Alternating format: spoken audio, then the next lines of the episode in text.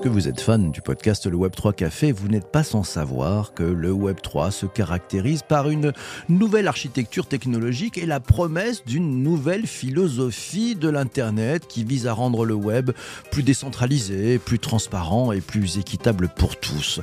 Décentralisation, transparence, équité. La décentralisation, ça signifie que les données ne sont plus stockées dans des serveurs centraux contrôlés par les géants technologiques que nous connaissons tous.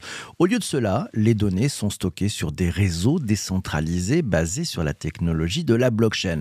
La transparence, le Web3 permet aux utilisateurs de voir comment leurs données sont utilisées et partagées sur le web.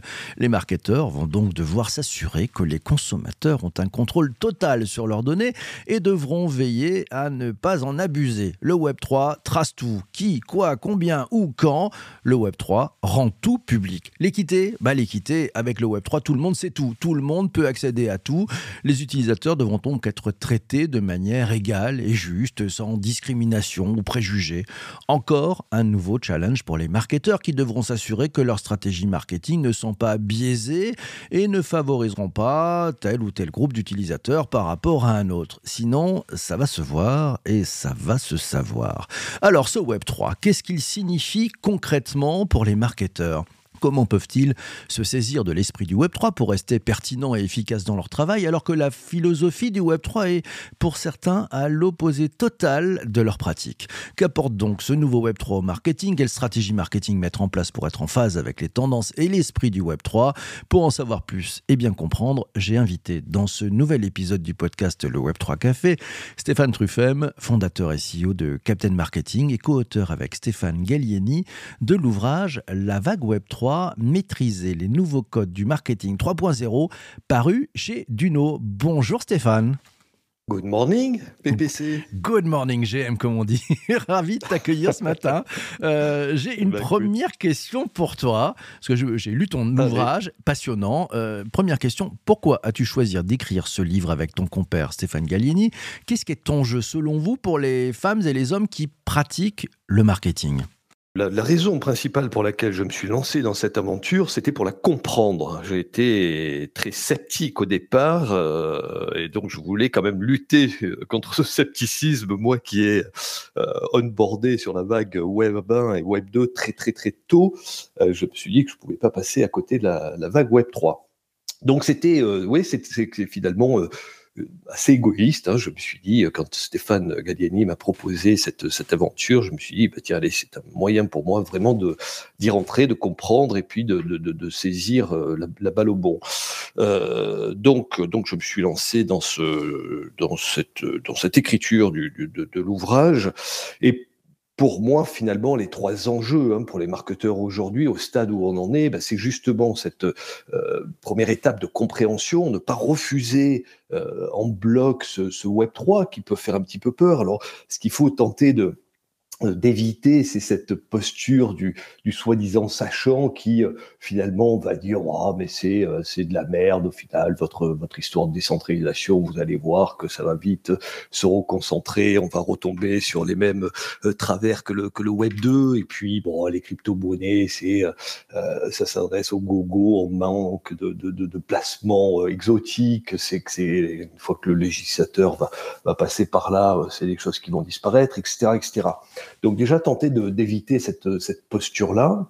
Après, c'est des, sujets également qui sont un petit peu euh, complexes, hein, qui peuvent venir euh, heurter finalement nos, nos, nos, cerveaux très cartésiens, notamment euh, quand on n'est pas digital native, se dire bah, finalement pourquoi arriver à valoriser, par exemple, une création euh, numérique, alors que jusqu'à présent, elle était reproductible à l'infini.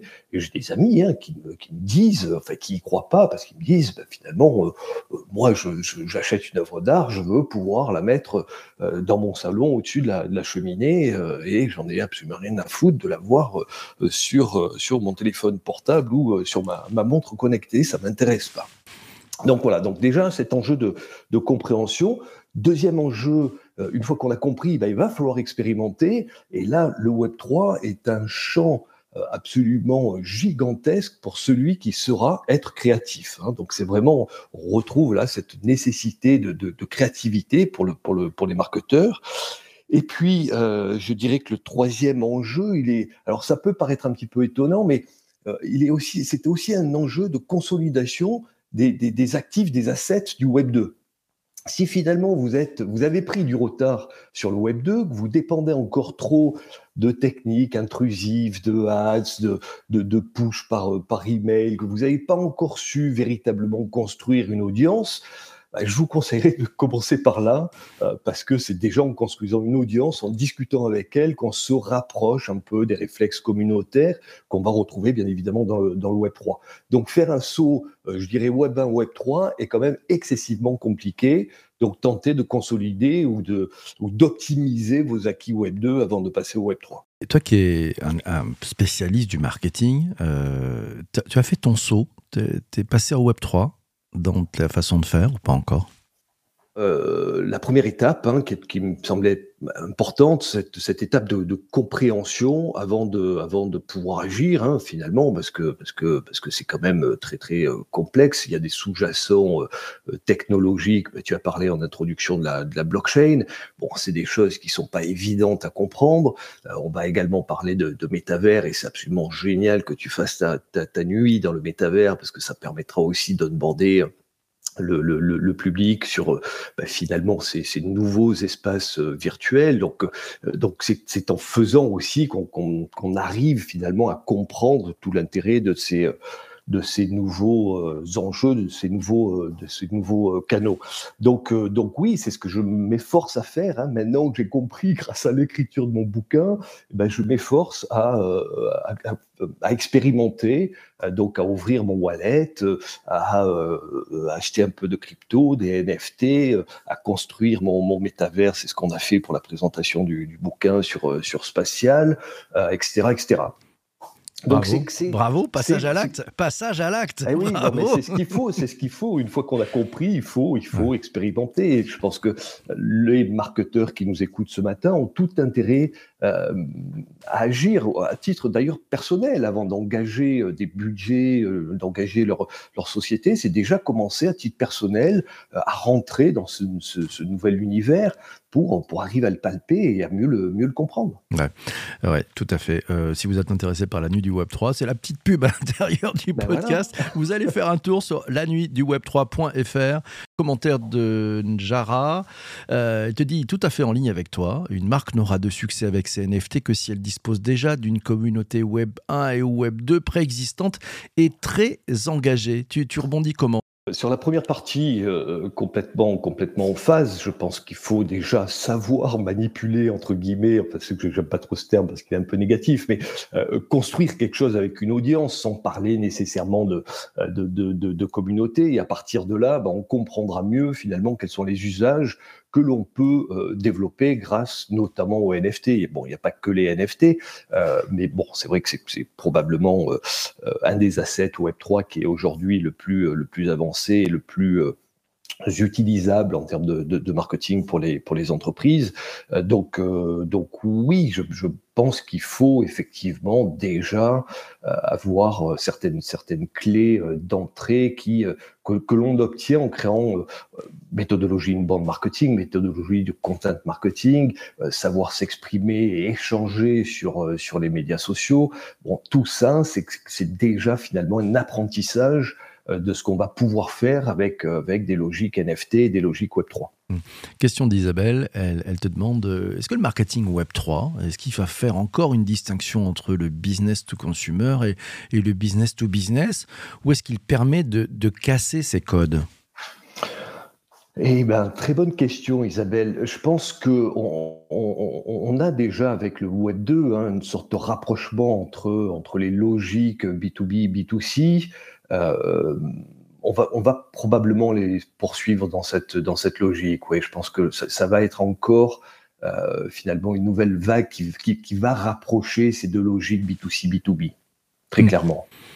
Dans, votre ouvrage, vous avez euh, listé un certain nombre de, cas, de bonnes pratiques, de, marques. Euh, C'est majoritairement ce qui te vient, toi, à l'esprit, si tu fermes les yeux, tu dis, tiens, qu'est-ce que je retiens? C'est plutôt des exemples de marques en B2B ou en B2C Bon, pour l'instant, ça, reste quand même plutôt en B2C, mais comme j'ai un prisme très très important B2B, j'ai aussi euh, souhaité réfléchir et donner quelques cas euh, B2B.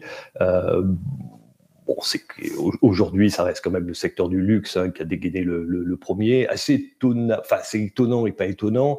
Euh, étonnant parce que bah, ils ont été jusqu'à présent toujours un petit peu euh, en retard hein, sur la chose digitale. Et là, on voit que c'est les premiers à avoir euh, pris à bras le corps ce, ce, nouvel univers et cette, cette nouvelle vague. alors, c'est pas étonnant non plus parce que ça colle véritablement à leur, à leur ADN. Donc aujourd'hui, je dirais que c'est quand même euh, relativement euh, plus B2C entre guillemets que B2B. Mais il y a énormément d'usages qu'on va pouvoir euh, développer en B2B. Là, je, parlais tout à l'heure de créativité.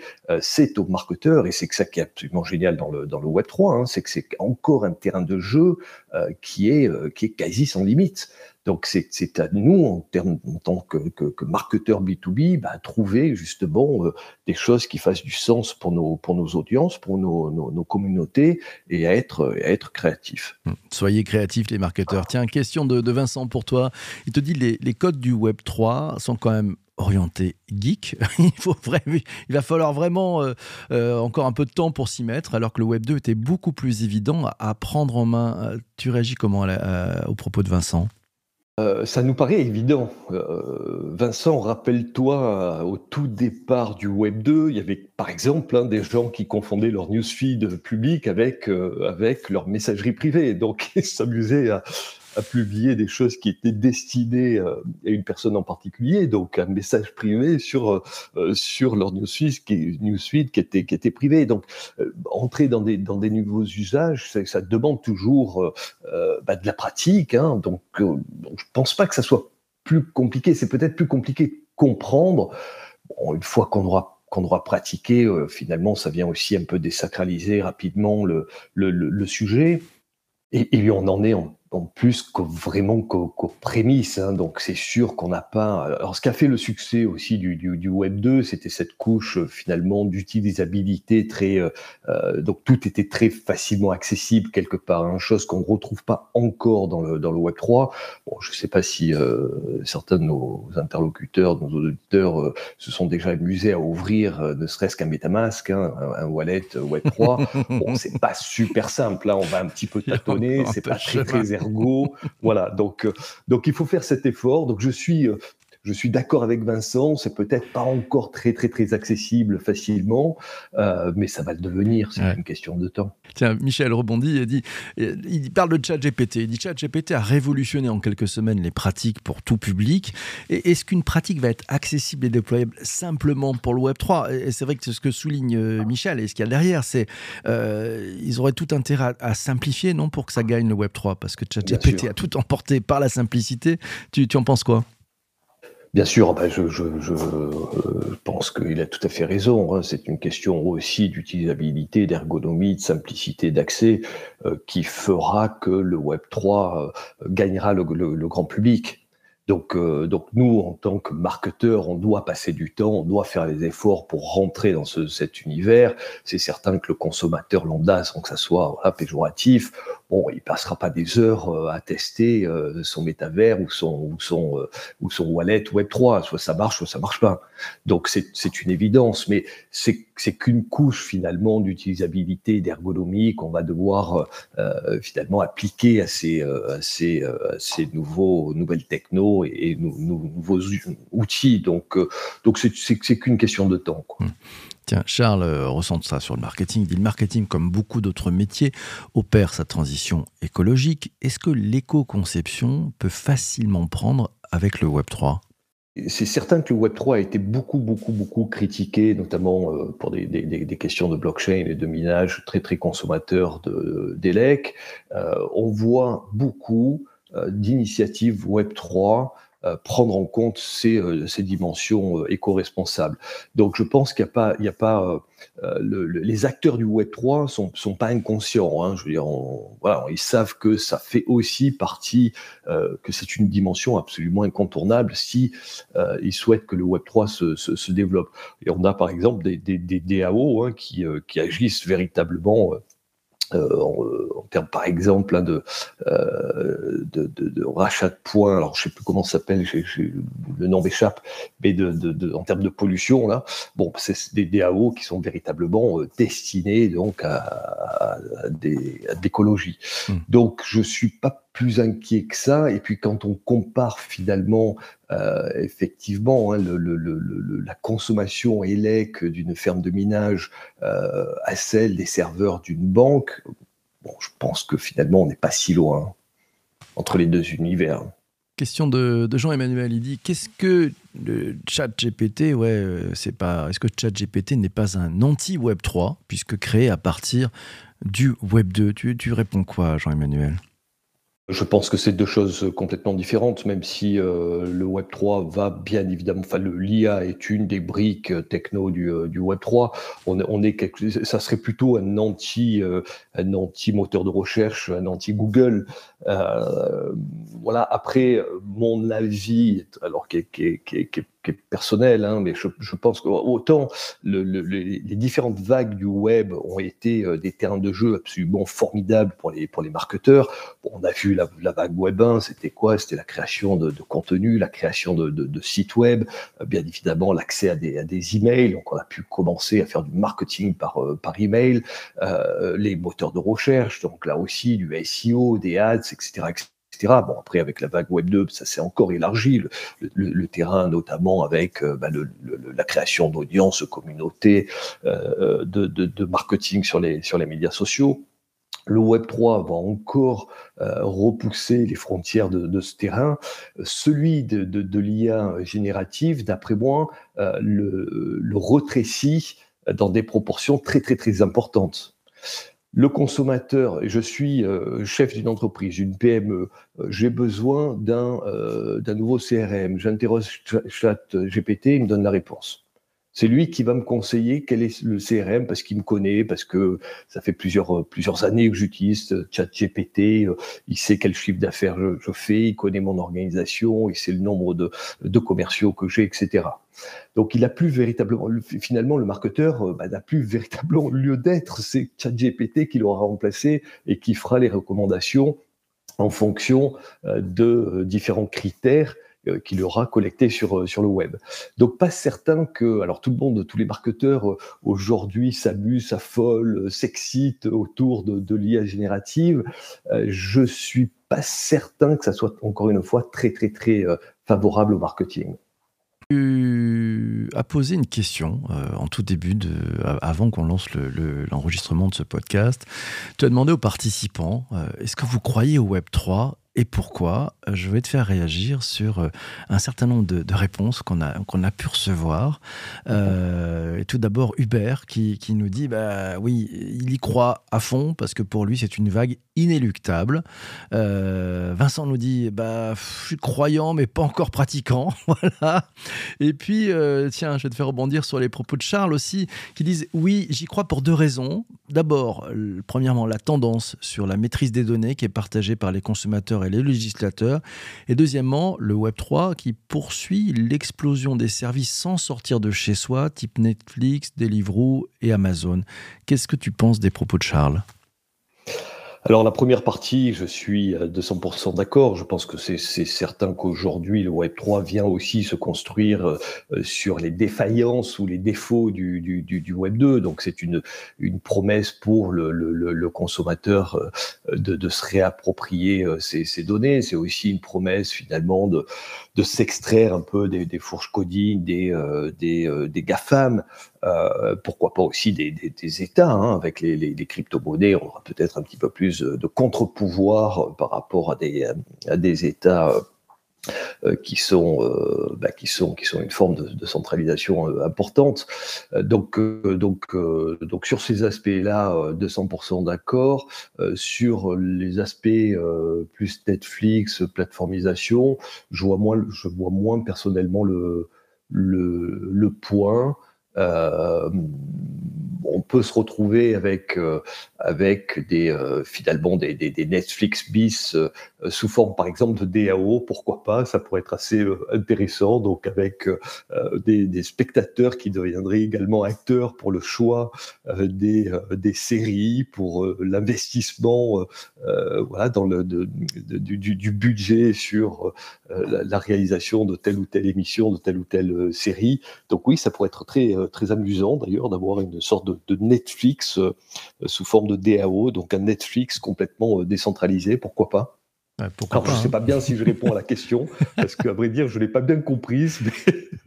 non, mais c'est oui, bah c'est peut-être c'est peut-être un petit peu comme ça aussi qu'on pouvait la, prendre et la comprendre. Tiens, alors autre euh, rebond, c'est bah, tiens c'est Jean Manuel aussi qui nous dit bah pour lui effectivement euh, ce qu'il pense que ça va fonctionner ce Web 3, euh, ce qu'on peut y penser? Et puis voilà bah, sa, réponse, hein, est-ce qu'il y croit? Il dit non, il n'y croit pas. Il n'y croit pas si les marques pensent créer de nouvelles parts de marché dans le métaverse qui n'est pas Web 3 d'ailleurs, hein, ne mélangeons pas les deux. Et oui, si elle crée une véritable conversation une écoute et des réponses pérennes avec un conso-acteur, bref, avec un vrai service client. Là, Jean-Emmanuel nous ramène aussi sur la relation client. Elle est très importante pour toi dans le Web 3 c'est essentiel, mais ça ne différencie pas tellement du Web 1 et du Web 2. Euh, c'est la raison pour laquelle, d'ailleurs, je, je, je, dis que c'est un axe important euh, de, de, venir consolider ses assets, ses atouts, ses, ses, ses, compétences Web 2 avant de passer euh, euh véritablement au, au, au, Web 3. Donc, donc oui, je rejoins, je rejoins, euh, je rejoins parfaitement son, son, son avis. Utilise le Web 3 comme un énième canal de, de finalement intrusif, ça, ça, ne marchera pas. En, en, plus, on est, on était déjà un petit peu à, contre-courant par rapport à l'ADN du, Web 2, là on le sera carrément quoi. Donc euh, donc c'est il faut il faut toujours pareil, il faut créer du sens. C'est ce que je dis beaucoup à mes, à mes clients quand euh, on développe des stratégies de content marketing ou de d'inbound marketing. C'est pas en créant du contenu pour du contenu que qu'on va créer de la valeur. Donc c'est cette valeur, comment comment arriver justement à, détecter euh, ce qui, ce qui fait de la valeur pour nos audiences et, finalement bah, créer euh, créer cette, cette, cette ce lien qui, qui justement produit de la valeur. Mmh. Allez, dernière question. Euh, je vais te demander de faire un choix. Les choix sont cornéliens toujours. Quand j'attaquais l'introduction de cet épisode du podcast, j'ai parlé de décentralisation, de transparence et d'équité selon décentralisation, transparence, équité, lequel des trois, et tu n'as droit qu'à une réponse, et selon toi, celui qui a le plus de challenge pour les marques? Probablement la transparence. La transparence, un grand challenge. Merci beaucoup Stéphane. Merci bah, à toi. Merci, à Merci d'être passé dans cet épisode du podcast. Tu restes avec moi. On continuera la conversation avec les personnes qui sont encore avec nous sur euh, LinkedIn et sur Twitch. Euh, merci à toi d'avoir écouté cet épisode du podcast. On va finir avec une dernière phrase. Tiens, ouais, c'est la pépite qu'a noté Charles. Il nous dit le Web 3 se construit sur les défaillances du Web 2. Pas mal ça. Hein? Merci à toi d'avoir écouté cet épisode du podcast jusqu'ici. On se retrouve très très vite pour un prochain épisode. D'ici là, porte-toi bien et surtout surtout, surtout, surtout, fais-toi plaisir. Ciao, ciao, ciao.